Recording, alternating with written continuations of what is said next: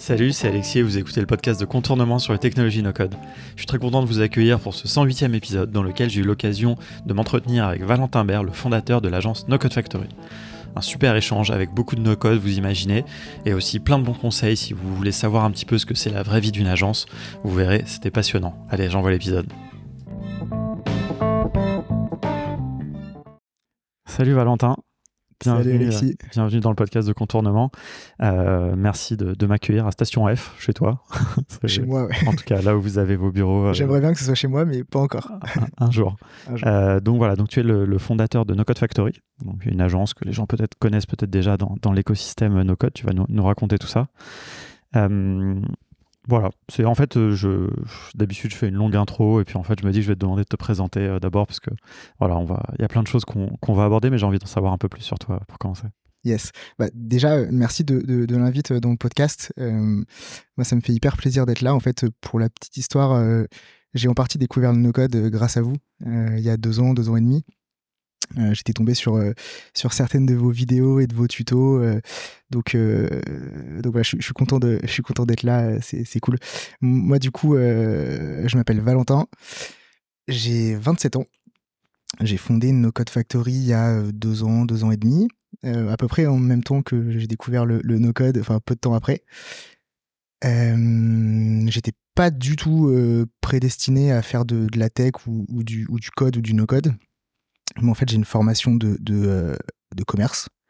J'ai fait une euh, parcours classique euh, prépa, école de commerce. j'ai fait un double diplôme avec l'IX en, enfin avec HEC en entrepreneuriat. J'ai monté une boîte dans la food qui s'appelait Terre d'apéro. Donc, tu vois, hyper lié au no-code. Après, euh, le, no-code peut s'immiscer partout. Euh, c'est clair. Qu'est-ce que, qu'est-ce que vous faisiez? Et on, en fait, on faisait de la conception et de la distribution de tartinades apéritives euh, à partir de légumes d'Île-de-France. donc on avait monté ça avec mon, avec mon coloc et associé du coup à l'époque. c'est lui qui avait euh, je dirais, l'expertise euh, cuisine, euh, recettes, prod. donc, il testait les recettes à l'appart. ensuite, on, récupérait soit des surplus de production de légumes de producteurs d'Île-de-France ou, de maraîchers en Île-de-France. on mettait tout ça dans un, dans un camion. on allait fabriquer dans une usine de rillettes dans la Sarthe. Et ensuite, on, donc on partait avec le camion plein de légumes et on revenait, euh, on revenait euh, aux régions parisiennes avec euh, le camion plein de, de bocaux de tartinades. Et derrière, on, vendait ça à la CHR, donc café, hôtel, restaurant à Paris. Ok, donc c'est un business plutôt B2B. C'était pas genre vous alliez pas sur des, distribuer des, des apéros, pas Allo apéro. Non, non, non. non. on, avait, bon, on avait quelques petites ventes en direct sur, sur le site, mais c'était trois fois rien. Comment vous aviez fait votre site? On l'avait fait en Squarespace. Un des premiers, euh, bah, c'était ma première expérience en, no-code, euh, si on peut appeler ça du no-code, euh, Squarespace, si on peut appeler ça du no-code. Ouais. donc en fait, on, bah, on a monté ça pendant, pendant quasiment 6-8 mois. Et en fait, on est arrivé à un moment où on s'est rendu compte que si tu voulais scaler une boîte dans, dans la food et dans, tu vois, avec des enjeux hyper opérationnels, tu avais deux manières. Soit tu te rapprochais de la prod et tu levais des fonds, tu construisais ton usine euh, et tu fabriquais pour d'autres personnes. Soit euh, tu allais voir des fabricants à façon et du coup, c'est eux qui fabriquent pour toi et toi, tu t'occupes plus de la distribution. Donc, on se posait un petit peu des questions avec mon, avec mon associé après 6-8 mois de, de, boîte. En fait, au moment où on se posait un peu ces questions, on a eu une offre de rachat. Et donc, donc, on a revendu la boîte. depuis, Bastien a monté Vesto, euh, c'est une, boîte qui fait du reconditionnement de matériel de cuisine pour les restaurateurs. C'est en, gros de manière hyper simplifiée, c'est le back market euh, du matériel de restauration. Euh, et, du coup, moi, je me suis lancé dans une activité de conseil en grosse marketing. Et très rapidement, j'ai découvert le no-code grâce au gros marketing. je suis rentré dans le no-code grâce à la porte du, du, gros. Et, et, ensuite, j'ai monté No-Code Factory. Ok. Euh, du coup, bon, ça fait un, grand saut parce qu'en en fait, je pense qu'il s'est passé d'autres choses euh, entre temps. Enfin, c'est quoi du coup un peu la genèse justement de, de No Code Factory À quel moment Donc, tu, en, gros, tu bossais en, freelance? Ouais. Et à quel moment tu t'es dit, je vais faire une agence? Est-ce que est-ce que tu as commencé No Code Factory en étant tout seul? Est-ce que tu vois, c'est quoi le hmm. switch qui fait il y a eu plusieurs moments en fait où je me suis dit il y a peut-être un truc à faire. ah en fait il faut faire un truc. Ah bah en fait fais-le maintenant. quand je bossais en grosse, en fait il y a eu plusieurs moments où j'ai spoté un peu des frustrations entre dans les boîtes que j'accompagnais entre les gens qui avaient les idées, donc le marketing, les entrepreneurs, les mecs des sales et l'équipe qui était censée les mettre en place, donc les devs les mecs en ops, etc. Euh, et à chaque fois, il y avait une frustration des deux côtés, euh, de la part de ceux qui avaient les idées, donc des créateurs, entre guillemets, euh, qui étaient frustrés que leurs idées puissent pas être mises en place, que ça aille pas assez vite, que ça coûte trop cher. Et en même temps, il y avait la même frustration du côté des, des, devs ou des, ou des ops, qui était que, bah, en fait, c'est pas à nous de faire ça, c'est un sujet, un sujet market ou c'est un sujet sales. débrouillez-vous tout seul, vous êtes grand, quoi. Euh, nous, euh, on a des vrais sujets euh, tech sérieux, entre guillemets, à, gérer. On peut pas tout faire. et en fait, cette frustration-là, je l'ai spoté plusieurs fois et je me suis dit, mais c'est quand même bizarre parce que, mm, moi, quand je l'ai rencontré sur Terre d'apéro, bah, typiquement, on parlait du site, du site e-commerce. On n'avait pas besoin de dev pour faire un site. juste, on a fait un truc en no-code et puis c'était fini, quoi. Et euh, donc j'ai commencé à proposer un petit peu des, tu vois, des services de, création de sites web euh, en, no-code, euh, ou de landing page, ou d'automatisation. Et en fait, j'ai vu que très vite, les, les, les, clients pour lesquels j'avais fait ce genre de presta étaient ultra contents de ça, limite plus que le gros. Et donc, je me suis dit, bah tiens, il y, y, a sûrement un truc à faire. Et on pourrait le, on pourrait le faire plus sérieusement, de manière plus structurée, avec, avec, sur des projets un peu plus ambitieux. Euh, si, euh, si je le faisais en tant qu'agence et pas en tant que freelance. Parce que toi, euh, enfin, on va revenir après ton rôle vraiment plus opérationnel dans l'agence, tu vois, mais en fait, à ce moment-là, quand tu faisais les choses, comment est-ce que tu es monté en compétence, tu vois? Est-ce que, tu vois, c'est au début, tu trouvais un peu les outils, tu vois, enfin, Comment, euh, parce que, ça, va m'amener un peu à la question, parce qu'aujourd'hui, chez No Code Factory, vous utilisez des outils quand même assez avancés, des, du web, du Xano, tu vois, mais comment ça se fait aussi un peu ce, chemin-là? Je pense que c'est lié à ce que tu viens de dire, mais j'aimerais bien comprendre un peu le, début, tu vois, c'est quoi les premiers outils que tu as utilisés? Enfin... Ouais, en fait, les, hum, je pense qu'on on, est monté euh, en complexité et en, et, en, et en expertise et en qualité de, de ce qu'on fait chez No Code Factory, un peu petit à petit, au rythme où les outils no code se sont professionnalisés. Et donc, en fait, au début, tu vois, on commençait, pour répondre à ta question, on commençait, enfin, moi, j'utilisais euh, donc Squarespace, qui est le, je, sais, même pas si c'est vraiment un outil no-code, parce que c'est vraiment bah, Erwan, aime bien le citer parce que c'est le premier outil qu'il a utilisé, euh, son premier site qu'il a fait en 2009, un truc comme ça. Donc Bah, du coup, tu vois, au début, euh, j'utilisais Squarespace, après j'ai découvert Webflow et là, bah, c'était il y a eu un avant et un après. je pense que c'est vraiment un, un, des outils qui a changé, qui a changé ma vie, enfin en tout cas qui a changé mon taf avec, euh, avec euh, Make, euh, WeWeb, Xano. Ouais, mais donc ouais, le, premier, donc finalement, ce point de bascule, c'est un peu, c'est Webflow quelque part. C'est Webflow, ouais. C'est le truc où tu passes d'un, d'un outil, on va dire, c'est vrai que Squarespace, on n'en parle pas beaucoup dans la communauté no code, mais bon, on va dire c'est la catégorie de, de, de moteur. Très accessible. Ouais, voilà, comme je sais pas ce qui est le mieux maintenant dans cette catégorie. Peut-être Framer, j'ai l'impression que c'est le. Wix, Wix est très. ouais, Wix c'est le plus gros. C'est le plus connu, accessible. Mais est-ce que c'est bien Est-ce que c'est un bon outil je pense que c'est un bon outil. Euh, nous, on l'utilise. Enfin, moi, je le recommanderais pas. Euh, euh, je le recommanderais que aux personnes qui ont des contraintes très fortes de coûts, de maintenance, de montée en compétences, de délai. Ouais, vraiment le truc le plus accessible quoi, possible. Mais et voilà, et donc tu es passé de ça, on va dire cette catégorie d'outils, à Webflow, donc un outil professionnel. Donc quelque part, c'est là où on comprend aussi côté, bah, ça devient une activité professionnelle, on utilise un outil professionnel. Quoi. Exactement. En fait, je pense que j'étais plus dans, enfin tu vois, en, essayant de l'abstraire euh, et de l'intellectualiser là, quand tu me poses la question, je pense que euh, le fait de passer de Squarespace à Webflow, c'est à peu près le moment où euh, je me suis dit, en fait, avant, j'étais dépendant de l'outil. Je pouvais, si quelqu'un me demandait un truc un peu trop complexe, hmm. bah, j'étais cuit. C'était les limites de l'outil qui étaient les limites, de l'outil. Et en fait, Webflow, c'est la première fois où je me suis dit, bah, peu importe ce qu'on me demande, je trouverai toujours un moyen de le faire. Ouais. Et, effectivement, euh, en Webflow, euh, peu importe ce qu'on te demande, alors faut évidemment euh, sur des espaces, enfin sur des autantes, des trucs comme ça, c'est pas le meilleur outil, mais mais globalement sur point de vue graphique, en tout cas, d'un point de vue création de site web, de site vitrine, de blog, etc. Globalement, tu peux tout faire.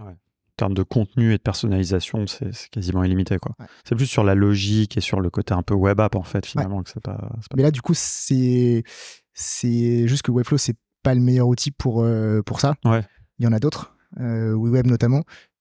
Mais euh, ouais, donc je pense que le fait de, de être à l'aise euh, avec le fait que les gens puissent demander ce qu'ils veulent, c'est un peu ce qui, ce qui a participé au, au, switch mental de, en fait, avant tu faisais ça pour rendre service, maintenant c'est un service à part entière.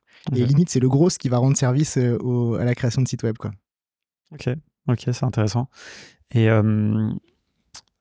du coup, juste pour, donc pour, pour c'est qui le, les premiers recrutements, le, enfin, le, tu vois, quand, quand ça commence à devenir une agence, quoi. Ouais.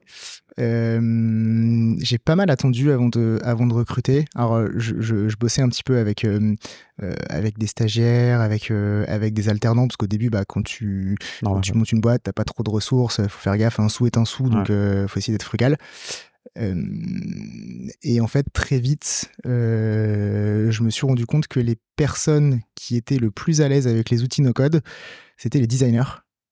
Et donc, très vite, en fait, j'ai cherché à recruter euh, des, designers en alternance et qu'ensuite, euh, bah, depuis, on a gardé en CDI qui aujourd'hui sont les piliers de la boîte et qui, eux aussi, en fait, c'est marrant parce que eux aussi sont, ont commencé leur aventure dans le no-code avec très peu de, de, background technique.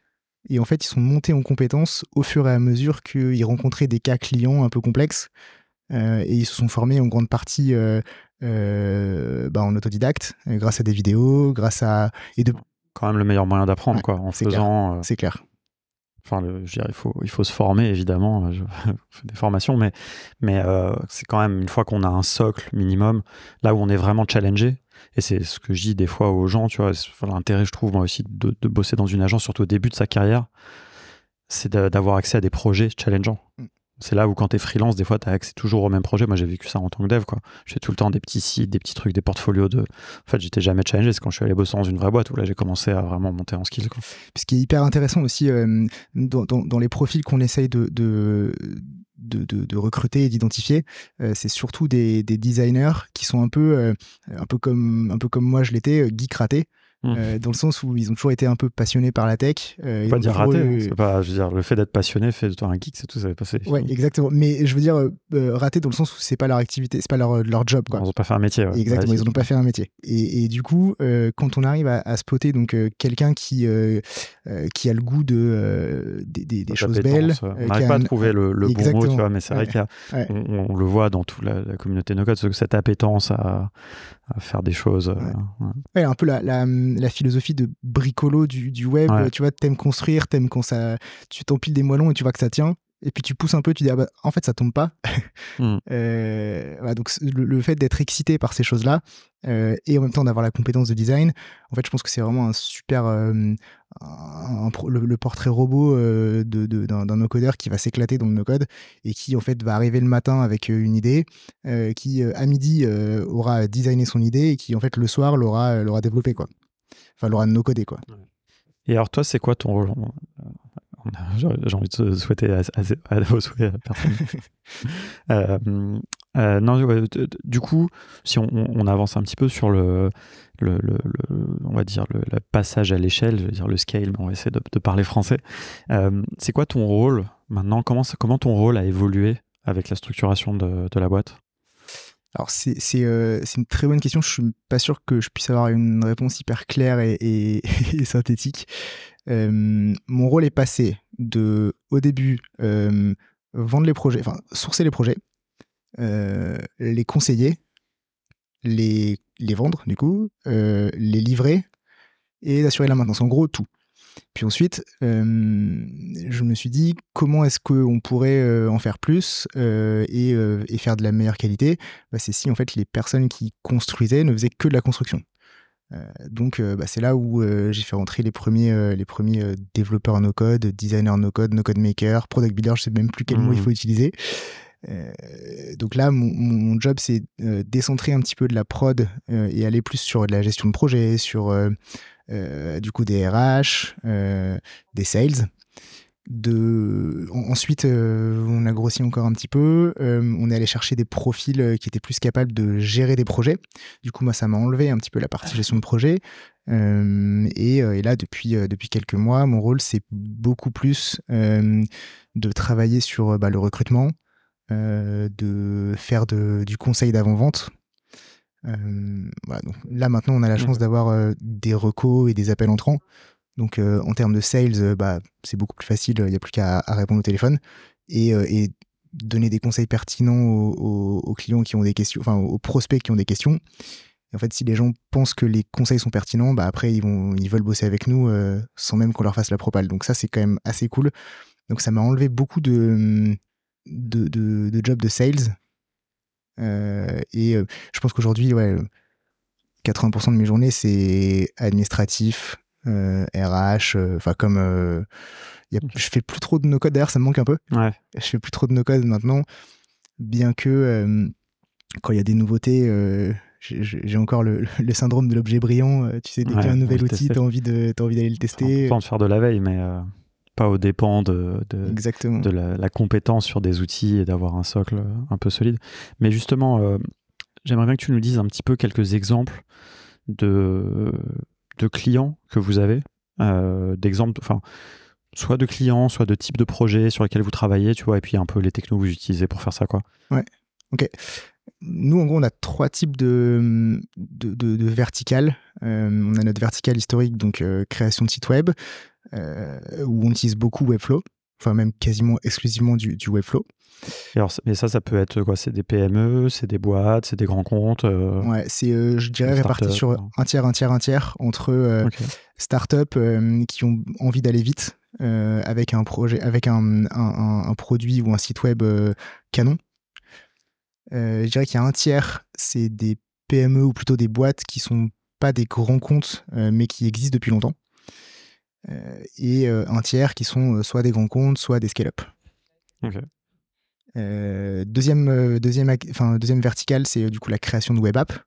Ça, on, a commencé il y a un petit peu moins longtemps que les sites web. En fait, on n'avait pas encore l'outil mmh. de nos rêves.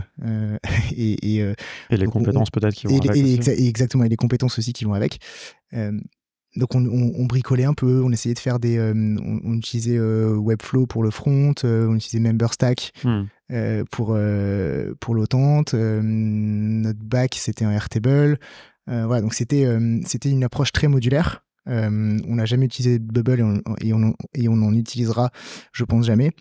mais ça, c'est un autre sujet, on en, on en reparlera après. Le, donc, en fait, on, a un peu bricolé sur la partie produit, mais euh, on n'était pas hyper, euh, satisfait. On voulait un truc de plus scalable, plus professionnel, plus sécurisé. Et en fait, là, on a découvert euh, WeWeb et à peu près en même temps Xano. Et là, boum, deuxième wow moment, un petit peu le même que celui que j'avais eu quand, j'avais découvert Webflow. Et là, on s'est dit, et notamment avec Blaise, que qu'en fait, c'était génial ces, produits-là, qu'on avait envie de les explorer. Donc on s'est fait un petit produit pour nous en interne. Euh, et ensuite, euh, bah, très rapidement, on a poussé les technos euh, à, des, à des clients. et en fait, on s'est rendu compte que ça marchait trop bien. Et que les équipes aussi des outils WeWeb et Xano étaient hyper réactifs et nous poussaient aussi un peu dans nos retranchements, ils nous donnaient des ressources pour se former. Donc en fait, on a aussi beaucoup progressé en tech et en, et en low-code grâce aux outils eux-mêmes. Ah, c'est intéressant parce que enfin, moi j'aime bien tu vois, ce, que, ce que tu dis, que vous avez un peu, quelque part, votre activité a grandi, s'est élargie euh, en même temps que, que, vos compétences, enfin en même temps que les outils, que les possibilités des outils, et donc en même temps que vos compétences. Quoi. Tu as un peu, as un peu ce chemin. Et, euh, et c'est assez intéressant parce que ça, ça vous donne une longueur d'avance quelque part, je trouve, cette capacité à aussi. Euh, je ne sais pas si ça va continuer aussi à, y avoir une progression, ou peut-être que là vous êtes arrivé à un stade où vous dites, ok, on maîtrise une stack qui vous permet mm. de faire tout quasiment, peu, peu, tu vois, mais. Après, il y, y a, encore une stack si vraiment on veut être, on veut pouvoir tout faire comme comme des comme des vrais devs. Il y a encore une stack sur, tu vois, la blockchain, sur sur l'IA que pour le moment on maîtrise pas. Ouais effectivement, je ne sais pas si c'est une bonne idée de vouloir la maîtriser, mais, mais en tout cas. Euh, enfin Après, c'est là où, euh, par exemple, typiquement, tout ce qui est blockchain, Web3, etc., le no-code est très peu. Présent parce qu'on est encore sur des choses qui sont très techniques, qui sont encore à défricher, il y a Mm. les usages sont à défricher, donc il n'y a pas vraiment les outils qui offrent la même abstraction que peut y avoir. euh, Et puis le commun des mortels n'a pas encore le besoin, donc il n'y a pas forcément non plus de marché derrière. Donc, euh. Puis la troisième, euh, troisième activité qu'on qu'on a, c'est tout ce qui va tourner autour de l'automation. Donc euh, interconnecter des outils entre eux pour éviter euh, des clics, euh, des copier-coller, des télécharger, euh, des, des- des mises à jour manuelles, rébarbatives et, et- et sources d'erreurs. Euh, ça, c'est troisième, troisième branche. Euh, moi, c'est de très très loin la branche à laquelle je crois le plus. Mm. Euh, mais c'est aussi de très très loin euh, la branche la moins mature en France. Je pense que dans, dans 3-4 ans, euh, il y aura beaucoup plus de demandes euh, sur, ce, sur ce domaine, un peu, euh, enfin, ce que vous, euh, vous appelez les no-code ops. Euh, Aujourd'hui, euh, malheureusement, euh, c'est le besoin est très très fort aux US, en France euh, un petit peu moins. On le voit que en fait dans les, dans les scale-up éclairés euh, ou dans les gens un petit intéressant peu parce que est-ce que c'est le besoin qui est euh, qui n'existe pas trop ou est-ce que c'est euh, que les gens ne sont pas au courant que c'est possible? Parce que le fait d'avoir de faire des copier-coller etc j'ai des milliers de boîtes en France qui, qui, qui font ça quoi qui font t'as une assistante qui fait Mm. du, du copier-coller d'Excel Ouais. toute la journée etc C'est pour ça que je pense que c'est le, le- la branche du no-code qui a le plus de potentiel. Ouais. Mais je pense aussi que c'est hum, la catégorie de, enfin, euh, professionnelle qui est, je pense, qui est, je pense, enfin, c'est une catégorie. Les gens qui font des copier-coller euh, sont peut-être pas au courant que- que il y a mieux Hmm. que c'est peut-être pas Ouais, hyper efficace. euh, Et du coup, je pense que c'est la connaissance globale euh, du fait qu'une alternative plus smart est possible euh, qui est pas encore là, quoi. Ouais. Alors et, et en fait, en France, on la voit. euh, Enfin, on le voit ce besoin qui, qui émerge sur l'automation, sur le no-code ops, mais c'est souvent sur des, des startups ou des scale-up qui sont du coup biberonnés euh, à l'écosystème startup et, et dans lequel il y a beaucoup d'influence des, des US. Ouais, ouais, non, carrément. Ouais, ouais non, mais on, on partage le même constat. hein, C'est-à-dire que là où il y a le plus besoin, TPE, PME, on va dire, il y a vraiment euh, des milliers de personnes, malheureusement. euh, ils sont encore, euh, s'ils sont au courant, ils sont réticents. Si souvent, ils sont juste pas au courant. euh, Enfin, donc il y, a- il y a tout un. Nous, on y, on y croit beaucoup, donc on partage Ouais, forcément. puis- euh, et, et honnêtement, euh, intellectuellement parlant, euh, c'est le plus excitant quand tu dis que tu vas faire gagner du temps à des gens. euh, c'est encore plus incroyable que quand tu dis que tu vas pouvoir leur faire un site web avec euh, des petits trucs qui bougent dessus, quoi. ouais. Bon, après, ça dépend de l'activité. Euh, C'est clair. Enfin, moi, je suis d'accord, hein, mais euh, les- les- des fois, il y a besoin des deux, quoi. Ouais, ah non, mais c'est clair. Et quand t'as les deux, euh, même les trois avec un petit produit Ouais. derrière qui va bien, ça c'est encore mieux. Ouais, non, c'est clair. C'est intéressant d'ailleurs parce que tu distingues un peu le côté web app produit et le côté automatisation. Enfin, c'est parce que c'est clair que c'est distinct. Par contre, les deux peuvent aller sous la casquette, on va dire, un peu no code ops. Parce qu'il me semble que par exemple, vous avez fait un gros CRM, un truc comme ça avec Ouais. WebExano. Ouais. Enfin, donc plutôt de l'outil interne et pas, un- pas une web app publique. euh. Euh, si pour le coup la, la web app est publique. Ah oui, c'était euh, un peu un intranet, c'est ça ouais, pour les clients. euh, exactement. voilà, je te laisse raconter. Mais le, le- en fait, ce qui distingue, enfin, pourquoi est-ce que moi je, je considère que c'est deux activités différentes? Parce qu'il y en a un où il y a un front et un où il n'y en a pas. Ouais. Et du coup, euh, nous, dans notre regard un peu interne, euh, quand il y a un front, du coup, on, on juge important et nécessaire que ce soit quelqu'un qui a une culture design qui le fasse. Quand il n'y a pas de front, euh, un designer va être un peu moins à l'aise. Enfin, quelqu'un qui a une, un background designer va être moins à l'aise que quelqu'un qui a un background PM ou ingé, Hmm. ou même euh, ou même grosse. Donc euh, c'est- un peu la raison pour laquelle on, on fait un peu la, la- la scission entre les deux. Euh, mais oui, effectivement, dans les deux cas, derrière la stack, c'est une API qui permet que ce soit possible. Donc oui, peut-être Ouais, que ouais, on, on pourrait, on pourrait les. Enfin, je, je comprends le fait de vouloir les mettre. euh, ouais. Non, mais après, c'est pas. euh, c'est ce que, ce que tu dis est intéressant. C'est après chacun a son orga. Mm. Enfin, c'est je, je, je, le- je le disais dans, un peu dans le sens aussi que c'est pour un petit peu euh, quand même sensibiliser aussi les gens au fait que si je, si je caricature un petit peu, WeWeb, Exano ou même Bubble, enfin, ne permettent pas que de faire des produits dans le sens euh, euh, externe avec des utilisateurs, des marketplaces, Mm. des plateformes, des Airbnb, quoi, en gros, mais euh, sont aussi très souvent utilisés pour faire de l'outillage interne, quoi. C'est-à-dire ce qu'on associe plutôt à Airtable, Make, etc. Ouais, bien sûr. Même si ça, aussi, ça, je pense que c'est des choses qui vont changer parce que quand tu vois comment se développe l'outil de front, quelque part, de Airtable, l'outil interface, Mm. bah, je pense que tu vois, il y a des choses que, que bientôt on construira plutôt avec Airtable entièrement. Ouais. Qu'avec un WeWeb ou Xano. Mais ça dépendra après, il y a aussi des limites, etc. Non, mais c'est vrai que, tu vois, en réfléchissant, enfin il y a plein d'outils internes, nous, qu'on a fait pour, pour le fonctionnement de la boîte, qui ne sont pas vendus à des clients, qui utilisent justement WeWeb et qui sont pas exposés à, l'extérieur, ou alors très peu. notamment, tu vois, on a fait un, un, petit, un petit outil de, euh, de formulaire qu'on donne à nos, clients euh, à la fin de chaque semaine de sprint euh, pour qu'ils puissent noter et, nous dire comment est-ce qu'on peut s'améliorer en rapidité d'exécution, en qualité, en méthodo. Et en fait, c'est juste un WeWeb on top of, enfin par-dessus un Notion. Et en gros, on a, on a on l'a fait en utilisant l'API de Notion. Et pourtant, c'est un outil interne. Et pourquoi, alors juste euh, par curiosité là dans, dans cet exemple précis, parce que c'est intéressant, pourquoi pas, pas avoir fait un formulaire euh, avec euh, n'importe quel outil de formulaire quoi ouais. En fait, on voulait, nous, tous nos, tous nos projets sont gérés en interne sur Notion, et on voulait avoir sur chaque projet un œil sur qu'est-ce que pense notre client de la qualité, de la rapidité, et, euh, et, de la méthodo. Et donc, du coup, en fait, on utilise des, des roll-up dans. Euh, enfin, du coup, ils appellent ça des look-up dans, dans, Notion. Donc, c'est juste pour. Euh, Vous exposez des données de Notion aussi dans cette interface Voilà. Ah, ok, d'accord, oui, j'ai pas compris. Ouais, donc, il y, a, y, a, en fait, on, on, va écrire dans, dans, les, dans les databases Notion, mais on va aussi aller lire hmm. ce qu'il y a déjà décrit pour, pour qu'en fait le client puisse choisir bah, le, le, la semaine de sprint, la personne qui a, qui a géré le, le weekly, euh, etc. Ok. Ok, non, c'est hyper intéressant. Est-ce que tu as, est-ce que as un ou deux exemples justement de, de, clients, de choses un peu sympas que vous avez fait que, que aimerais, euh, dont tu aimerais parler? Euh, Alors, plein. plein. le, le, dernier que j'ai en tête sur une stack un peu sympa, c'est, c'est Ornicar qui est sorti avant-hier. C'était un, gros projet, un gros projet Webflow en fait, ils, avaient une stack euh, site web euh, en Prismic.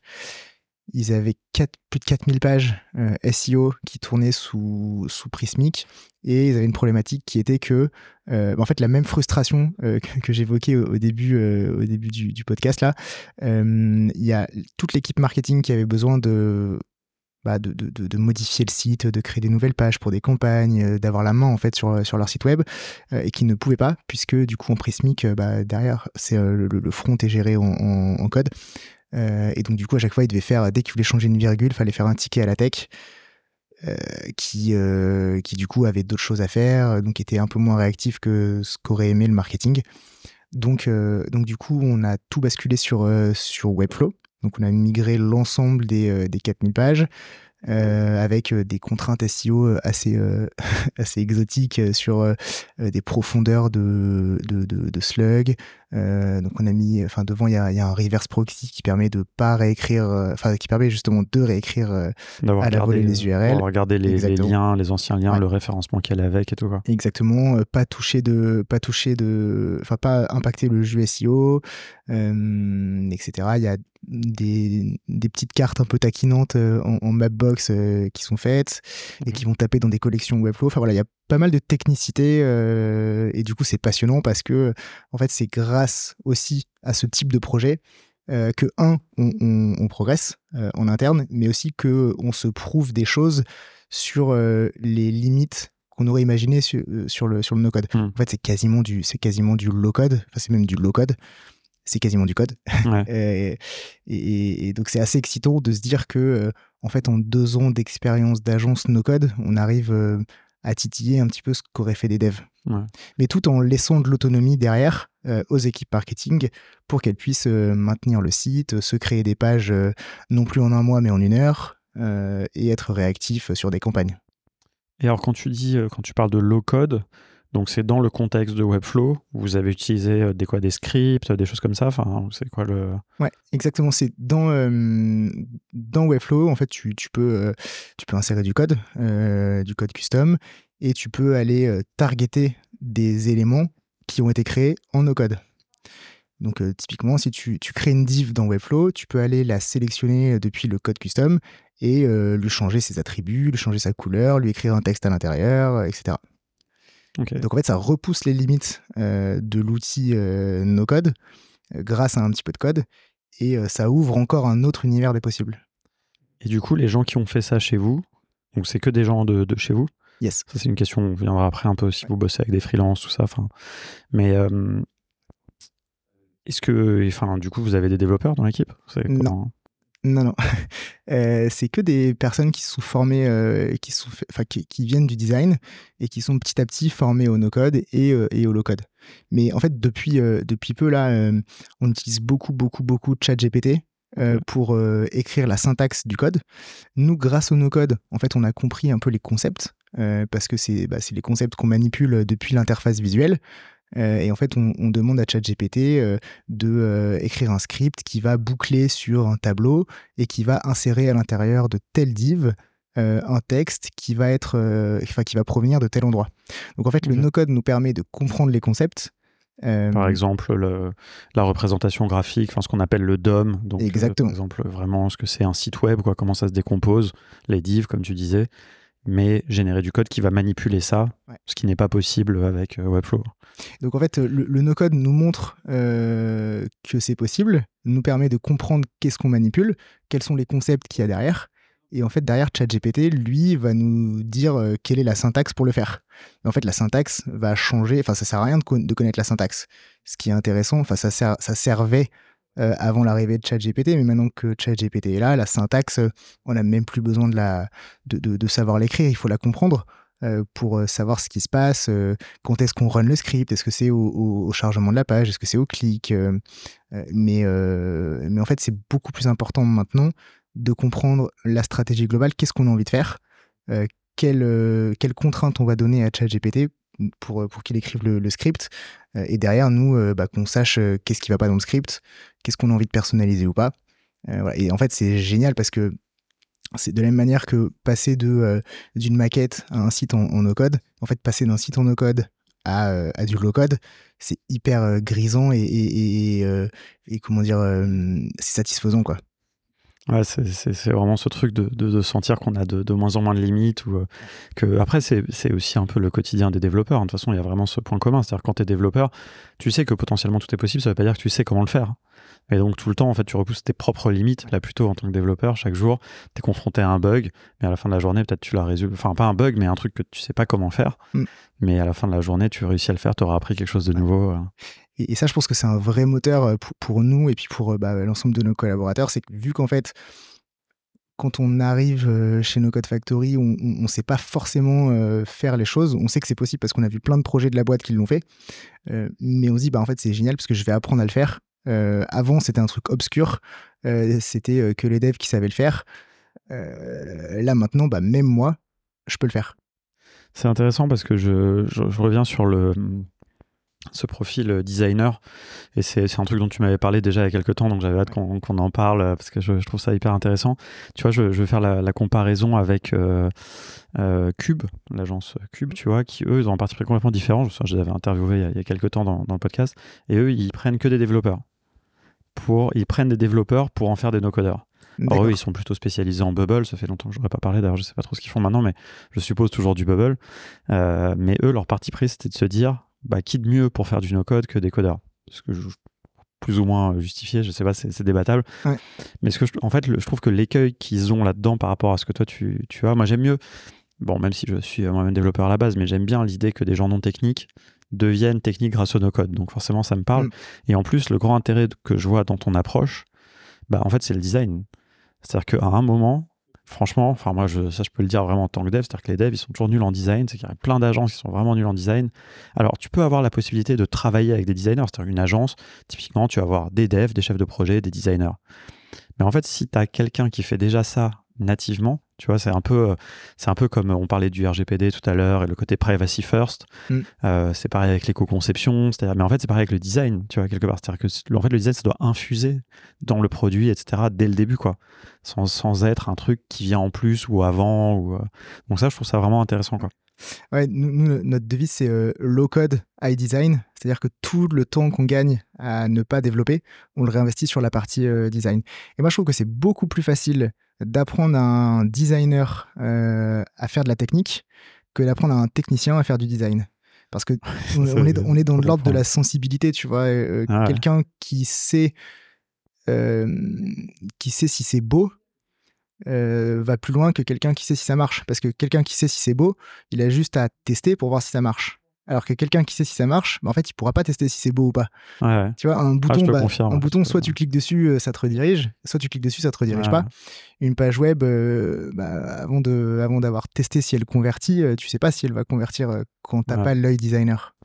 Ouais, non, c'est un vrai truc, tu vois. Et, et ce que je trouve intéressant avec un outil comme, euh, comme WeWeb, alors un outil comme Webflow, bah, évidemment, on sait, il y a beaucoup de designers qui sont mis à utiliser Webflow, mais même un outil comme WeWeb, qui est un outil assez euh, technique et exigeant, bah, en fait, si tu ramènes ce truc design dedans, ça aide quand même vachement. Moi, je sais, hein, tu vois, quand je quand j'utilise, quand j'ai testé quelques fois WeWeb, j'avais toujours un peu cette angoisse de la page blanche, tu vois. Ouais. J'arrive dans, dans une page blanche, bah, je sais que de base, ce que je vais faire va être moche, tu vois. En fait, c'est ça va pas être affreux parce que tu utilises un peu des composants qui sont déjà un minimum designés, mais c'est pas comme Glide où Glide, de toute façon, tu peux pas toucher au design parce que comme ça, tout est beau. Le WeWeb, tu as cette latitude quand même de vachement personnaliser. Mais donc, ça s'adresse aussi à une catégorie différente, de, je trouve, d'utilisateurs. Et je trouve que j'ai l'impression que de ce que tu nous dis, enfin, ça paraît logique qu'il y a un bon match, tu vois, entre les profils là que, que tu évoques Mhm. et euh, un outil comme WeWeb, par exemple. Ouais. En fait, moi, ce que j'adore euh, avec Web et ce que, et ce que, ce que j'aime pas trop euh, avec Bubble, enfin, voire même pas du tout avec Bubble, c'est que Bubble, ils, partent de. Enfin, je vais recommencer en, partant de WeWeb. Hmm. en fait, ce que j'aime bien dans WeWeb, c'est qu'ils partent de ce qu'aurait fait un développeur. Ils rajoutent par-dessus les couches d'abstraction qui font que euh, elles sont intelligibles euh, par un non-tech. En fait, Bubble, euh, c'est beaucoup plus compliqué que tu sois tech ou que tu sois pas tech. Et, du coup, il y a limite deux combats à avoir quand, quand tu utilises Bubble, c'est qu'il faut comprendre qu'est-ce que tu veux faire et savoir si ce que tu veux faire est possible. Et une fois que ça c'est fait, bah, il faut comprendre comment est-ce que dans Bubble ça fonctionne. Alors que dans WeWeb, euh, vu qu'en fait ils sont partis de ce qu'aurait fait un dev et ils ont juste rajouté l'abstraction euh, qui fait que t'as pas besoin d'avoir un écran, enfin de comprendre la syntaxe si tu comprends la logique. Mm. Euh, en fait, c'est beaucoup plus accessible euh, par euh, par des gens qui viennent du monde du design ou du monde du dev. Euh, et en même temps, euh, c'est beaucoup plus euh, malléable par quelqu'un qui, qui est dev et qui a envie d'aller un petit peu plus loin que ce que propose l'outil. Donc cette approche de partir de ce qu'aurait fait un dev et rajouter de l'abstraction, je trouve qu'elle est plus intéressante que partir de ce qu'aurait fait un citizen maker et rajouter de la, de la complexité. C'est c'est deux approches. C'est après, tu vois, Bubble, ils ont. C'est intéressant ce que tu dis. Tu vois, je suis. Enfin, je sais pas à quel point je suis d'accord parce qu'en même temps, je trouve que je, je reconnais à Bubble le mérite d'avoir tenté, tu vois, de, de proposer leur propre abstraction quelque part, tu vois. Euh, Mais, mais euh, enfin, c'est beaucoup plus dur qu'elle aussi. moi, je trouve que Bubble, en vrai, c'est enfin, c'est un super outil. hein. je suis pas en train de dire que, que, que, que c'est pas bien. Je dis juste que c'est plus confortable quand tu es une agence et que tu dois faire des choses sur mesure. Euh, c'est plus, c'est plus confortable euh, et tu as plus de liberté quand tu utilises un outil euh, Mm. low-code euh, qu'un un, un outil euh, comme Bubble qui a sa propre abstraction et que tu vas devoir décoder avant de pouvoir savoir si c'est faisable ou pas. Et, et tu vois, le, le- sur, sur, sur Bubble, je pense que c'est enfin, c'est encore aujourd'hui un des plus gros outils no-code. Je sais pas si ça le sera demain, mais en tout cas, c'était un des premiers. Et sans Bubble, euh, je pense que personne dans le no-code en serait là où, on en est. Quoi. Bien sûr. Bah, c'est un peu, c'est ça qui, je trouve, qui est un peu dur avec euh, Bubble, qui, j'allais dire, qui me fait de la peine. ou J'ai pas de la peine pour eux, mais qui me, tu vois, c'est qu'ils ont ce truc de, ils sont les premiers, ils ont défriché le chemin pour tout le monde. Ils ont tenté un truc. Déjà, ils ont développé leur outil à une époque où il n'y avait pas, tous les mêmes frameworks JavaScript, etc. Ils ont dû euh, proposer une abstraction, et en fait, tous les autres ont pu se construire par rapport aux erreurs. Ouais, ou- enfin, ou- pas que les erreurs, mais d'ailleurs ce qu'ils ont appris en faisant, quoi.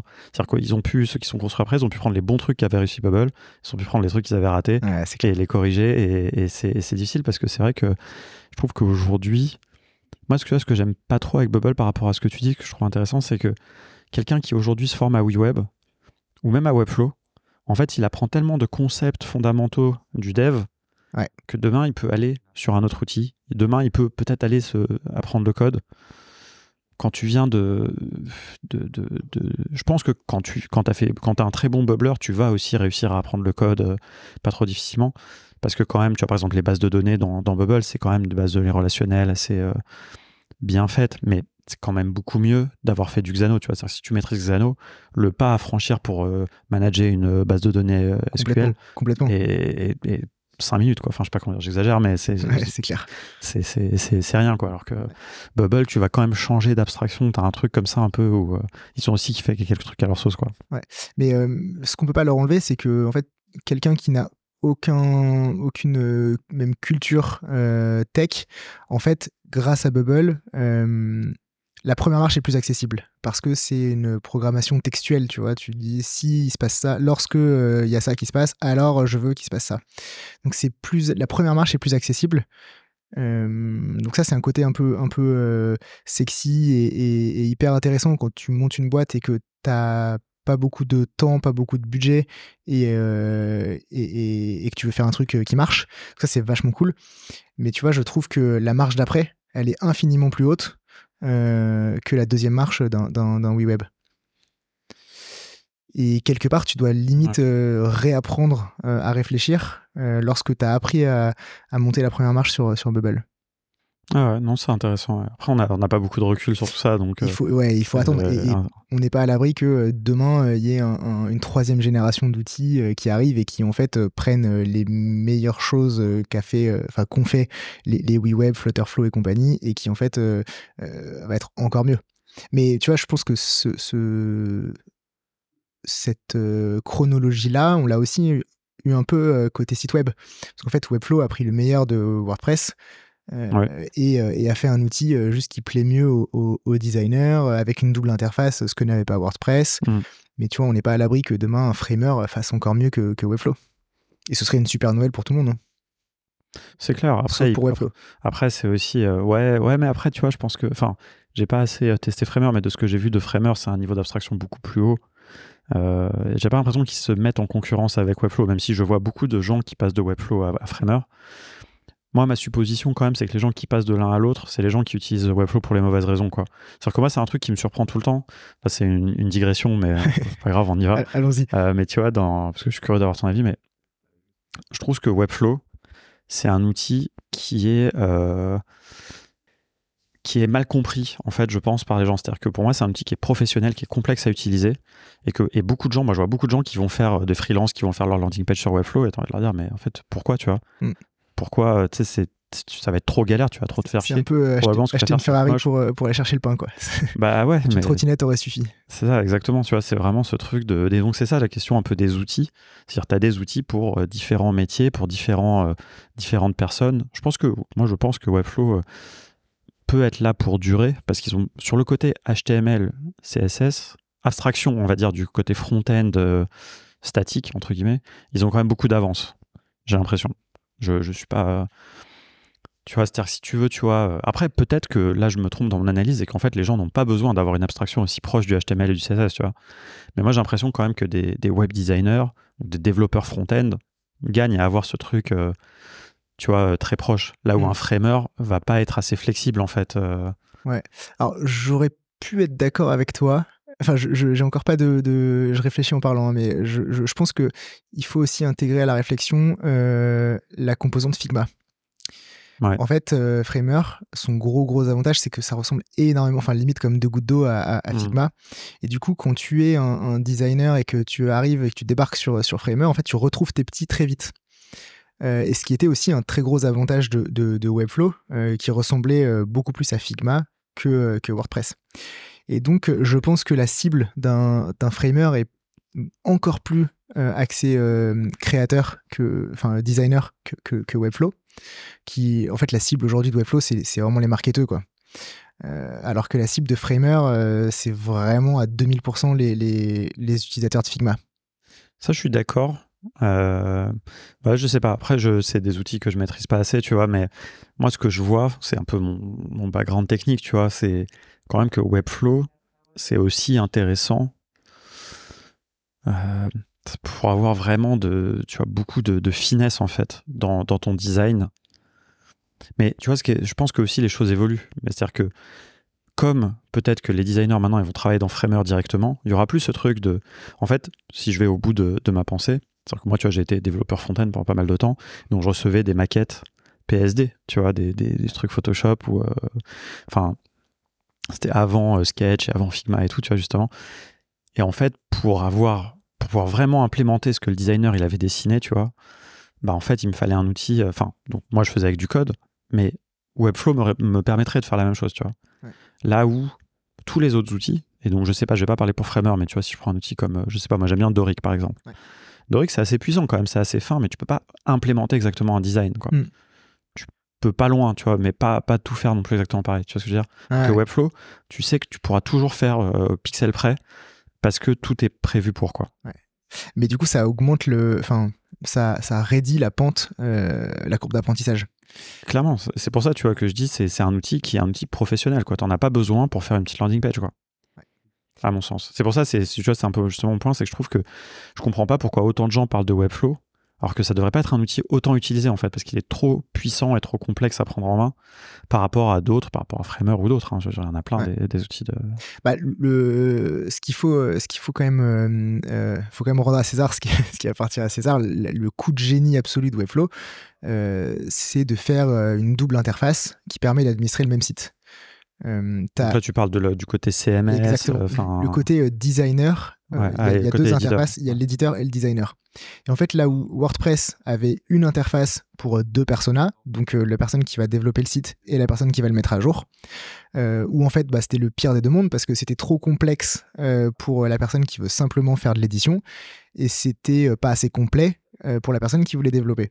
Euh, le coup de génie absolu de Webflow, c'est de se dire en fait il y a deux personas donc on va faire deux interfaces. Il y a l'interface euh, Mm. euh, du designer qui du coup est complexe mais ultra complète et euh, l'interface éditeur qui elle est géniale quand tu veux juste euh, éditer des textes. C'est intéressant parce que tu vois ce que tu dis, ça va exactement, je pense, dans le sens que, de ce que je veux dire, c'est que ça, c'est un usage qui est effectivement euh, génial. Moi, quand je l'ai vu, ça m'a. Et je vais l'expliquer parce que peut-être il y a des gens qui ne savent pas forcément ce que ça veut dire. Mais juste pour finir ma phrase, tu vois, ça, ça montre exactement que ça s'adresse à des professionnels. Ouais. Parce que quand c'est toi qui fais ton propre site, tu pas besoin des deux interfaces. Complètement. Mais donc, juste pour expliquer, en fait, quand tu es sur un site Webflow, par exemple, nous, quand on est sur le site de contournement, on tape point d'interrogation edit à la fin de l'URL. Et ça, ça te transforme en fait le site en mode éditeur. Et donc, ça veut dire que nous, nous c'est pas nous qui avons fait notre site, on a travaillé avec un studio.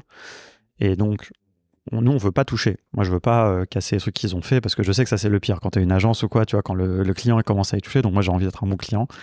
Donc, par contre, si on veut changer un texte n'importe où, pas que un texte du CMS, mais aussi un texte, par exemple, je sais pas, la- le slogan sur la page d'accueil, eh bien, on peut le faire grâce à cet éditeur. Et c'est de l'édition en place. C'est ça qui est important, le côté WYSIWYG.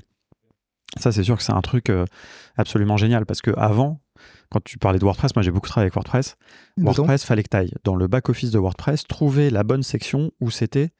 Comme c'était pas de l'édition en place, tu savais pas où t'étais, tu vois, tu devais aller dans la page et puis tu avais un endroit, tu avais un champ à remplir et qu'il allait modifier le truc sur le site, quoi. Et donc, euh, c'est. Et entre-temps, tu avais eu 15 pop-up de plugins à mettre à jour. Euh, ça t'avait fait peur, donc t'en avais mis à jour un sur deux. Et du coup, Ouais. t'avais pété ton, ton Ouais, c'est site. clair. ouais. Mais c'est non, t'as raison. Ça, c'est vrai, t'as raison d'insister là-dessus parce que c'est vrai que ce truc de, de l'éditeur, c'est une, une fonctionnalité euh, absolument géniale, mais qui est, qui est super pour les agences. Moi, je pense que Webflow, c'est un outil qui est pour les agences et pour les freelances qui livrent des sites à des clients, quoi. Complètement. Et, euh, et, et ça, par contre, pour ça, c'est génial. D'ailleurs, c'est marrant parce que, pour le coup, alors ça, ça va dans, à l'inverse de ce que, ce que je disais avant, mais tu sais, avant, ils avaient une fonctionnalité qui était marrante, qui était que tu pouvais facturer ton client à travers euh, Webflow. Et ils l'ont enlevé. Ouais, tu peux plus le faire maintenant. Ça. tu peux plus le faire. Et ça, je, je sais pas pourquoi ils l'ont fait, c'est dommage, parce que je trouvais ça assez euh, intéressant, tu vois, juste une bo- fonctionnalité pour, Ouais. au lieu de, de facturer toi, enfin de payer toi, ou alors de dire à ton client de payer Webflow, parce que souvent ils y comprennent rien, bah tu pouvais, euh, tu pouvais même faire une petite marge et tout. c'était- Ouais, puis il y avait même un portail. euh, je crois que maintenant sur le, le- l'offre agence, enfin le, le- le compte agence de Webflow, tu peux proposer un éditeur en marque blanche. Tu peux enlever le logo Webflow et mettre le logo euh, de ton agence ou le logo de ton client. euh, Ouais, ouais. Mais bon, ça c'est sur les, sur- c'est sur des features enterprise. Ouais. euh, mais euh, c'est vrai que, euh, alors nous, on est arrivé au moment où ils l'enlevaient justement la feature de, de- refacturation. Donc en fait, on n'a jamais, euh, on l'a jamais utilisé. Ouais. Donc ça nous a pas trop trop fait mal euh, quand ils l'ont enlevé. Bon, après, c'est peut-être pas si utilisé que ça non plus. S'il l'enlève, je me souviens qu'il y a, bon, c'est toujours pareil, il y a toujours des gens qui se plaignent et tout, mais, Ouais, toujours. mais euh, c'était pas, euh, c'était intéressant aussi, c'est des choix. euh, mais tu vois, parce qu'on voit quand même que la plupart des éditeurs no-code, ils quand même, ils ont envie de vendre leurs produits soit à des agences, soit à des clients finaux, mais qui sont des grands comptes, quoi. Mm. En fait, les makers, euh, on s'en fout un peu. Euh, pas forcément beaucoup de business. Quand, quand, tu édites un outil, c'est génial d'avoir des agences qui te font la vente à ta place qui connaissent parfaitement ton outil, donc ils savent quand c'est possible, quand c'est pas possible. Ils vont pas te faire des tickets toutes les 5 minutes pour dire ah je comprends pas, ça marche pas, alors qu'en fait c'est juste qu'ils l'ont mal utilisé. Donc aujourd'hui tu es, un éditeur d'outils no code, ton meilleur ami c'est une agence. Hein. Ouais, enfin, c'est les agences. c'est clair. C'est clair. Et d'ailleurs les très bons outils l'ont très bien compris. Ouais, en général il y a même, enfin je crois que tu disais ça par rapport à WeWeb, mais tous les éditeurs aussi ont un système où ils envoient des projets même vers les agences. Enfin, ça, c'est aussi euh, c'est pas mal. C'est un bon moyen de fidéliser les gens. Si tu, tu, références les bonnes agences et puis tu leur envoies du business, euh, ils vont rester fidèles. Quoi. et puis en plus, euh, au moins, tu es sûr que les projets qui sont faits sur ton outil, c'est des projets qui sont agréables à montrer ça peut te faire des bons showcases par la suite. Donc, mais c'est pour ça que, enfin, pour prendre un peu plus de, hauteur là sur ce qu'on se disait, c'est pour ça que la, communauté No Code France est, est hyper forte. C'est parce qu'en fait, moi, je connais pas trop d'autres communautés où il y a des liens aussi étroits entre euh, les formateurs, euh, les éditeurs, les agences. C'est génial d'avoir euh, d'avoir un petit peu ce, tu vois ce triptyque et, même l'écosystème de freelance. Mmh. C'est hyper cool d'avoir ce, triptyque et je pense que la communauté n'y est pas pour rien. Bah, je pense qu'on a, on a la chance que cette communauté elle soit qu'il y ait tout le monde en fait dans cette communauté comme il n'y en a qu'une il n'y a pas du tout de, dispersion. C'est intéressant pour les éditeurs de venir s'y intéresser. Parce que ça n'a pas toujours été le cas, tu vois, mais c'est vrai qu'on voit que depuis qu'il y a du volume, on voit aussi depuis notamment qu'il y a eu le No-Code Summit ou des événements comme ça, se sont rendu compte qu'en France il se passait quelque chose, donc ils, prêtent un petit peu plus d'attention euh, au channel, euh, tu vois, donc c'est, euh, quand même intéressant. Je sais plus où j'ai lu que la communauté française du no-code est une des, plus actives au monde. Je crois qu'il y a Israël qui est qui sont chauds aussi. Au niveau des outils, tu veux dire, ou au niveau parce que en termes de communauté, de la communauté euh, globale, enfin de la taille globale de la bah, communauté. Honnêtement, moi, je parce que je cherche euh, autant que je peux et j'ai jamais vu d'autres communautés qui soient aussi fédérées, tu vois. Euh, Avec des events tous les mois. Franchement, je j'en ai pas pas trouvé qui est la même qui est la même taille. Même si en Espagne, on a rencontré là récemment les gens de No Code Hackers, par exemple.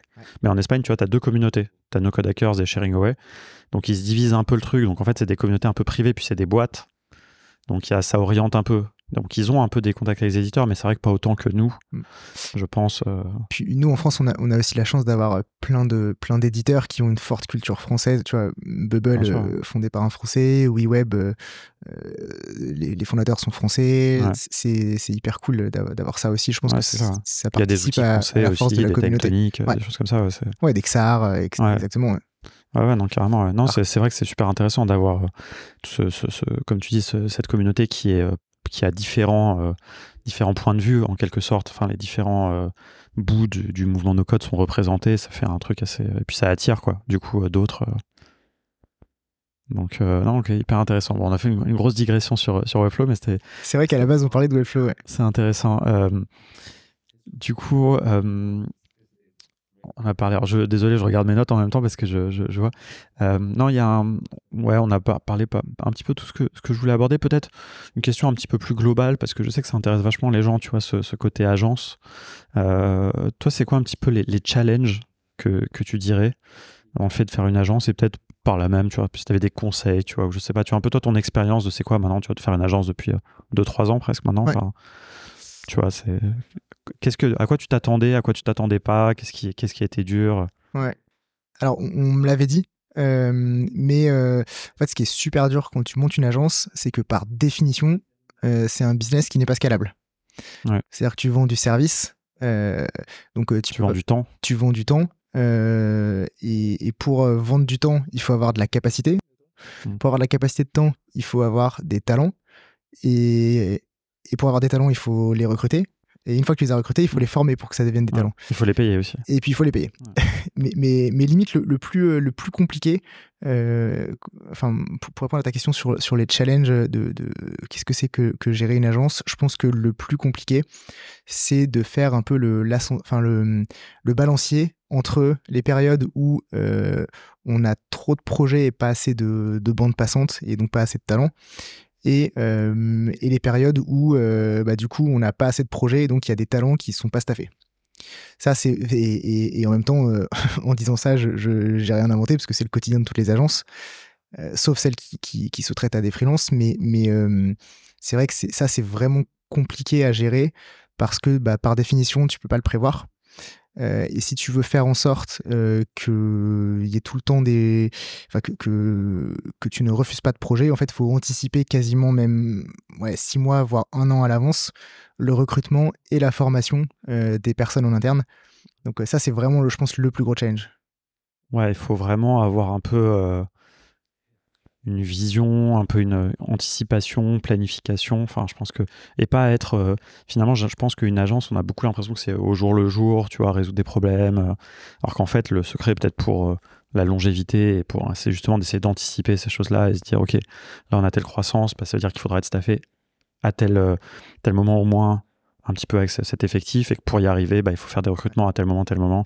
c'est la théorie, quoi. Exactement, ça c'est la théorie. ce que j'allais dire. Ça c'est la théorie et le monde idéal.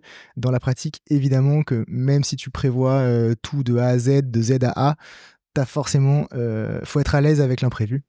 Il faut savoir que bah, même en, prévoyant tout, l'imprévu va quand même arriver. Euh, et donc il faut savoir bah, le, gérer, le décaler, le contourner, euh, son jeu de mots avec contournement. Et c'est pour ça que je, te disais l'autre jour que votre nom est, excellent, parce qu'en fait, c'est exactement la philosophie euh, euh, no code, low code, de, de, contournement du problème. Donc, donc ouais, je pense que t'as beau essayer de tout prévoir, en fait, c'est impossible de tout prévoir. Donc, c'est bien d'avoir une vision et de et, d'anticiper un peu les recrutements, la formation, euh, euh, la découverte de nouveaux outils. Mais c'est quand même bien euh, d'avoir une équipe. Et nous, chez, chez No Code Factory, c'est la chance qu'on a, c'est qu'on a une équipe de, passionnés qui, qui est OK avec le fait que bah, il y a des choses qu'on sait faire, il y a des choses qu'on ne sait pas faire. Et donc, il faut absolument le dire euh, quand il y a des choses qu'on ne mmh. sait pas faire et, les clients sont prêts à l'entendre. Euh, et, derrière, si on, si on fait en sorte de pouvoir euh, prévenir suffisamment tôt quand il y a des choses qu'on ne maîtrise pas et dire, bah tiens, on a des pistes pour soit contourner, soit, soit supplanter le problème, ça, c'est c'est le plus confortable à gérer, à la fois pour nous en tant qu'agence, mais aussi pour le client qui a de la visibilité sur quels sont les risques et quels sont euh, les sujets qui ne sont pas à risque. Ok. Et euh, justement, sur cette question un peu de, de, la capacité, enfin, tu as du volume de travail que tu peux faire, il me semble que là, tu, vous travaillez pas trop avec des freelances. Enfin, c'était pas. Pourquoi Comment enfin... Alors, c'est plus facile de, de, travailler avec des freelances parce qu'en fait, euh, bah, le, le, tu peux ne pas refuser de mission euh, quand tu travailles avec des freelances parce qu'il suffit qu'un freelance soit dispo pour lui refiler le, projet. Euh, nous, on le fait pas pour deux raisons. Euh, première raison, c'est que hum, on a une exigence de qualité et de satisfaction client qui est hyper élevée. Et en fait, le fait de confier des projets à des freelances, ça rendrait beaucoup plus aléatoire le respect de ces standards de qualité. Donc ça, c'est mmh, nous, euh, c'est un truc sur lequel on veut pas lésiner. Mmh. Et le deuxième, euh, la deuxième raison, c'est que vu que nous, on travaille avec une forte culture design, on doit former intensément euh, la, les, les, personnes avec lesquelles on travaille pour qu'ils aient la double casquette design et, et, et, no code. Et donc, du coup, ça reviendrait à prendre des freelances, les former pendant très longtemps, euh, pour qu'ensuite il soit opérationnel. Donc en fait, on perdrait la réactivité euh, classique que qu'ont des agences qui juste sous-traitent à des freelances. Ok, non, c'est hyper intéressant. Tout, tout, à votre honneur, hein, d'ailleurs. Enfin, moi, je trouve que c'est une, une, bonne euh, philosophie. Ouais, c'est plus dur à gérer que ça nécessite un, vrai bah, beaucoup d'anticipation et aussi bah, de dire non à des projets. Ouais, parce que justement, ça, ça allait être ma, ma prochaine question. Est-ce que vous dites beaucoup non? Alors, moi, ça me fait toujours très mal de, de, dire non parce que quand tu commences à créer une, une agence ou même une activité de freelance, bah, au début, tu n'as pas de projet. Donc, euh, bah, tu dois les trouver. Et quand on a un, c'est déjà génial. Et donc maintenant, dire non à des projets, euh, ça fait toujours un peu mal. En même temps, c'est un peu le signe justement de, de, la réussite quelque part. quoi.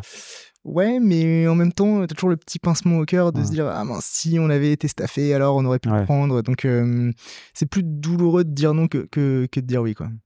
Ouais, J'imagine tu as toujours ce truc un peu, après c'est le côté aussi chef d'entreprise, c'est-à-dire que tu dois assurer d'avoir toujours du travail à tes employés. Et là tu te dis, un moment si je dis non, qui me dit que demain j'aurai des nouveaux projets, ça se trouve c'était la dernière proposition que j'allais avoir. Ouais, après, en, no-code, globalement, c'est. Mmh, enfin, je veux pas dire qu'il n'y a jamais de problème pour sourcer des projets en no-code, mais je pense qu'il faut faire. assez serein là-dessus, quoi. Ouais, là-dessus, pour le coup, on est assez serein. Ce, enfin, ce sur quoi il faut qu'on soit aussi serein, c'est sur le confort de, travail de, de, nos collaborateurs.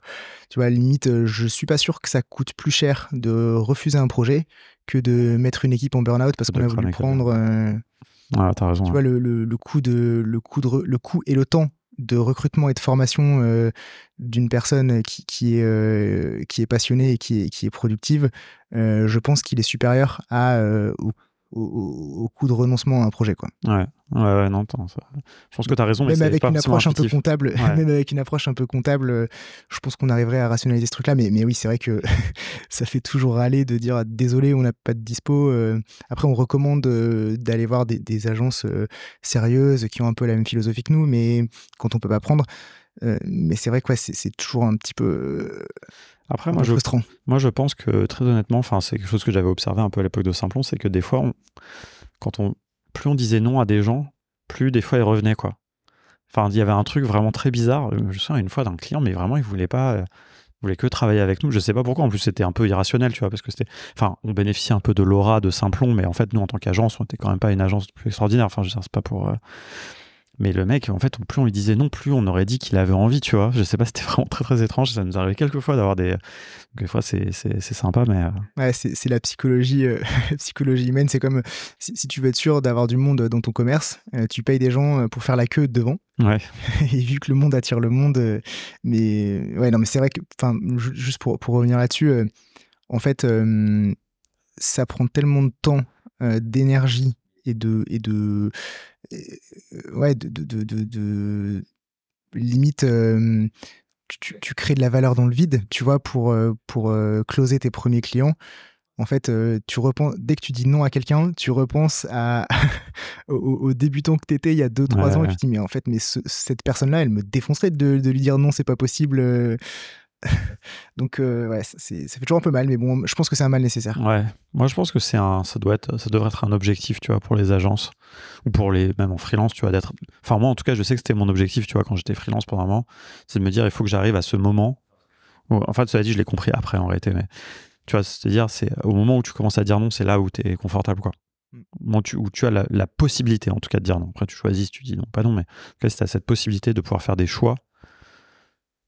parce qu'il y a la question de la capacité, et puis il y a aussi des fois tu, de pouvoir juste choisir en fait. Tu vois, finalement, c'est dire non, c'est un truc, mais aussi c'est le fait juste de pouvoir choisir entre si tu as trois projets et que tu as ta capacité que pour en faire deux, tu choisis les deux que le plus intéressant. Quoi. Ouais. ou les deux qui vont faire le plus progresser la team, ou, euh, ou les deux qui rapportent le plus. Et, ou les deux qui rapportent le plus. C'est l'objectif, mais. Ouais, ouais, non, je suis assez d'accord. Euh, non, écoute, c'est super intéressant tout ça. Dernière petite question, juste pour savoir un petit peu euh, comment vous, vous travaillez euh, est-ce que vous utilisez des outils no-code? Est-ce que vous automatisez des choses? Tu nous as parlé d'ailleurs tout à l'heure un petit peu de. Tu disais que vous aviez des interfaces en WeWeb. Enfin. Alors, peut-être d'ailleurs avant, avant de parler des outils, peut-être plus parler un peu de, en termes d'orga, tu vois, un peu en termes de gestion de projet. Est-ce que vous avez des chefs de projet? Comment vous fonctionnez un peu par rapport à ça, quoi? Alors, on, a euh, sur tous les projets, on essaye d'avoir euh, un profil plutôt, euh, plutôt design et un profil un peu plus gestion de projet qui va être capable de, challenger le, client, de lui faire des bonnes recommandations de priorisation. voilà, donc on essaie de faire des binômes. on a beaucoup, beaucoup, beaucoup de rituels. Euh, moi, je trouve qu'on en, on en aura jamais assez, mais euh, c'est hyper important en fait d'avoir des touchpoints euh, super réguliers avec les clients parce que ça évite les effets tunnels. Mmh. En fait, il y a rien de pire que de bosser pendant trois semaines sur un truc. Mmh. ensuite, tu es tout content, tu le montres au, client et le client il dit ah non mais attendez, je vous avais pas dit, mais ça, enfin c'est mort. donc, on fait des points de 15, enfin on fait des daily de 15 minutes tous les matins avec avec les clients. Euh, pour euh, justement euh, débloquer des petits sujets qui font perdre du temps, pour valider au fur et à mesure qu'on part dans la bonne direction et pour pouvoir ajuster très rapidement si jamais y a, on part dans la mauvaise direction. C'est un peu la méthode Lean, mmh de, la méthode Lean et agile de Toyota. ça permet de voilà d'être sûr qu'on ne sacrifie pas des ressources quoi. et ensuite en termes d'outillage, on utilise beaucoup beaucoup beaucoup Notion tout, en fait, on a transformé Notion en un petit ERP interne avec plein d'interconnexions entrantes et, sortantes. Euh, on l'a lié avec Slack pour pouvoir euh, accéder à des pages Notion directement euh, depuis Slack et pour pouvoir poster des messages dans Slack directement depuis Notion. Ok. Et après, on a tout notre process de facturation qui est sur Airtable, mais qu'on peut déclencher depuis Notion. Ok. Et euh, du coup, beaucoup de make, j'imagine. Enfin, tout quand tu parles d'automatisation. Beaucoup, beaucoup de make, ouais. euh, Ok. Mais tu vois, euh, ça nous coûte pas si cher que ça. Le jour, j'ai regardé par curiosité euh, et je crois que ça nous coûte 19 euros par mois. euh, make. Je pensais qu'on était à beaucoup plus. En Ouais. fait, euh, ça va. Ah, mais c'est. Enfin, ça, c'est un vaste débat, tu vois, parce que moi, j'ai souvent. Enfin, en fait, la, la- la question, elle se pose rarement sur, sur Make, parce que quand même, tout le monde est d'accord que c'est quand même pas Mm. très cher.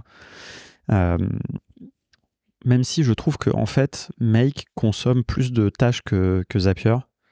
Par contre, c'est vrai que Zapier, c'est plus cher que Make. Mais en fait, même en étant plus cher, admettons, c'est euh, trois fois plus cher. Tu sais combien de- vous consommez de tâches par mois?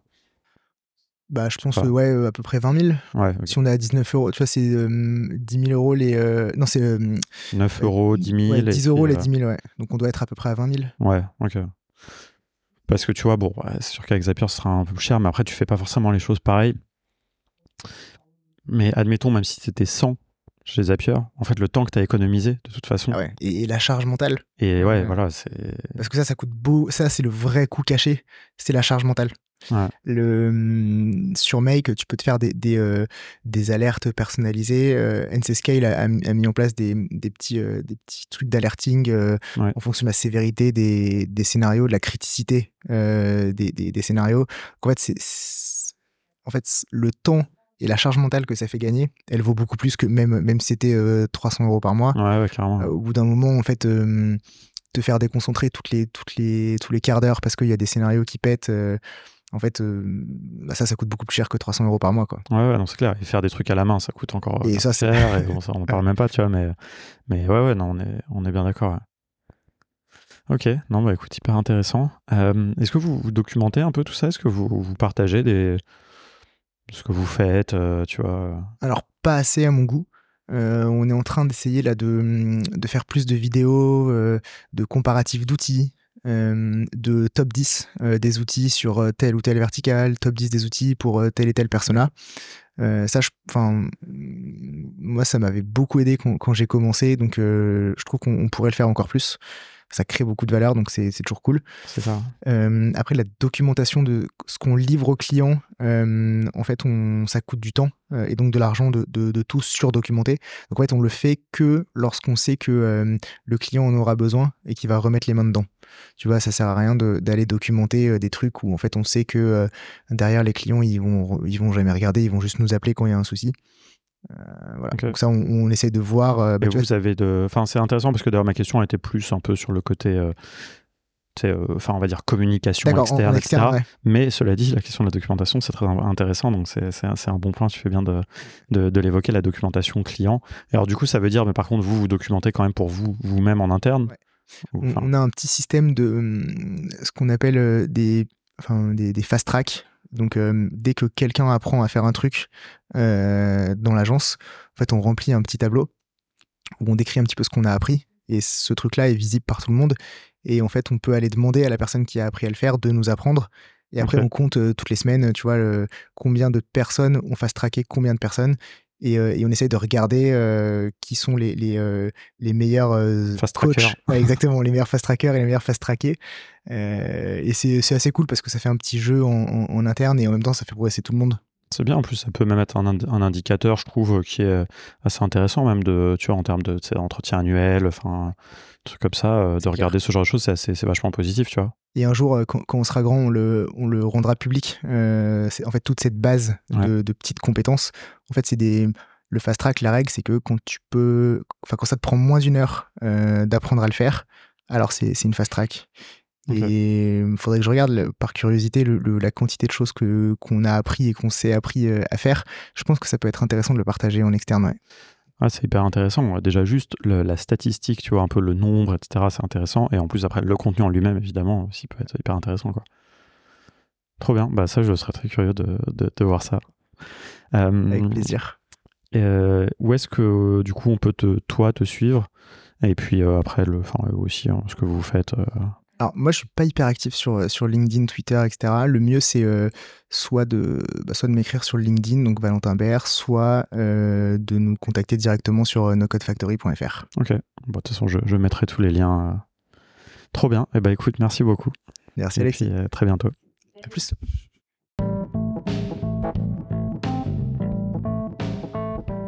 Merci beaucoup d'avoir écouté jusqu'au bout. J'espère que cet épisode vous aura plu encore une fois. Je sais que les épisodes où je parle d'agence avec des gens qui bossent dans des agences, qui en ont fondé et tout, euh, souvent sont très appréciés. Moi, c'est vrai que c'est des, échanges aussi que, j'aime beaucoup. Hein. Vous le savez, j'ai géré une agence pendant presque 4 ans. Pas une agence no-code, une agence traditionnelle, mais néanmoins, je trouve que c'est fascinant et moi, ça m'intéresse vachement de voir comment justement ce métier évolue, cette activité évolue, même si des choses, hein, des problématiques, comme l'a évoqué Valentin, sont toujours les mêmes, notamment le, le passage à l'échelle et la croissance. Mais voilà, de voir comment le no-code résout peut-être certaines de ces choses ou pas. Je trouve ça toujours passionnant. Donc voilà, n'hésitez pas à nous dire euh, ce que vous en avez pensé. Si ça vous intéressait, n'hésitez pas à contacter Valentin. Il est souvent là aussi dans les apéros si vous aimez vous passer euh, à Paris ou alors dans des événements divers et variés. Et voilà, moi je serais très content de, vous retrouver. Au moment où je publierai cet épisode, je serai à Nantes au Web Today.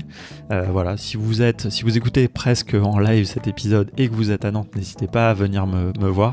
Ce sera un grand plaisir de, de discuter. Euh, et puis euh, voilà, hésitez, essayez de ne pas forcément euh, me, trouver trop tard le soir, parce que ça c'est pas forcément le, meilleur moment comme je l'ai déjà évoqué, même si j'ai encore une fois, hein, j'espère revoir, je, je, me souviens plus de ton prénom d'ailleurs si tu écoutes ce podcast, mais si cette personne que j'avais croisée le, soir de la, qui m'avait parlé du podcast, le, soir de la soirée de clôture du Web 2 l'année dernière, j'espère qu'on se recroisera plus en journée pour pouvoir discuter un peu plus. voilà, donc c'était bon. Petite anecdote, mais en tout cas, voilà, moi j'ai hâte. J'anime une conférence en plus sur laquelle j'ai beaucoup travaillé. J'ai passé beaucoup trop de temps. J'ai notamment passé beaucoup trop de temps à générer des images avec Midjourney, à faire des slides, à faire une présentation qui, je pense, n'est pas aussi incroyable que ce que je, ce que, ce que je pense, enfin, en tout cas que le temps que j'y ai passé. Mais je pense que je vais proposer 20 euh, ou 30 minutes un petit peu sympa aux gens. Et moi, c'est pour moi, c'est le plus important parce que je trouve que dans ces conférences, souvent, on se fait un peu chier parce que c'est très dur d'être un, bon speaker. Tout le monde n'a pas ce, talent. D'ailleurs, je, ne dis pas que je l'ai, euh, je l'ai pas du tout, mais j'essaye de compenser en préparant beaucoup. Donc, euh, donc voilà, moi je suis pas très à l'aise sur scène et à parler en public, mais par contre, bah, du coup, euh, j'ai souvent, des, je crois, des bonnes idées et des, bonnes, des manières de les, de les présenter un petit peu différentes. Donc voilà, moi j'essaye d'avoir conscience de. En fait, j'essaye de faire une conférence où je me dis, bah, si j'étais assis, je serais pas en train de me faire chier pendant 20 minutes, parce que 20 minutes ça peut être très long. Donc, euh, donc voilà, j'essaye de faire ça. Donc je pense qu'on va passer un bon moment. Ce sera aux gens de, de me le dire. Moi j'ai hâte, j'ai hâte aussi que ça soit passé parce que ça me stresse un peu. Donc, euh, donc voilà, c'est pour ça d'ailleurs que j'en parle là. Et puis, bah écoutez, euh, on s'arrête là. Honnêtement, je sais pas du tout ce que sera le, 109e épisode, puisque ça sera le dernier de, la saison 10. voilà, je sais, sais pas trop, à vrai dire, mais ça me fait bizarre de me dire qu'après je vais commencer la 11e saison. Ça, va faire, fait autant que saison dans Friends, je crois. J'ai plus, je crois qu'ils sont arrêtés à 10, je crois. Je sais pas, dans les séries, 10 c'est déjà un, bon cap. Donc, euh, donc on verra. Mais bon, on va, on va continuer toujours sur un rythme un peu décousu comme, euh, comme maintenant. Mais voilà, et n'oubliez pas évidemment le podcast aussi de l'association dans le Code France qui est toujours là pour. Euh, là, eux, ils sont fidèles au poste chaque semaine. Donc vraiment, allez écouter. Hein. c'est vraiment. Super. Et moi, je vous dis à bientôt. Je vais aller faire ma petite euh, course euh, matinale et je vais écouter un podcast en même temps. Peut-être le dernier épisode d'ailleurs de, de l'assaut. Voilà, allez, à bientôt. Música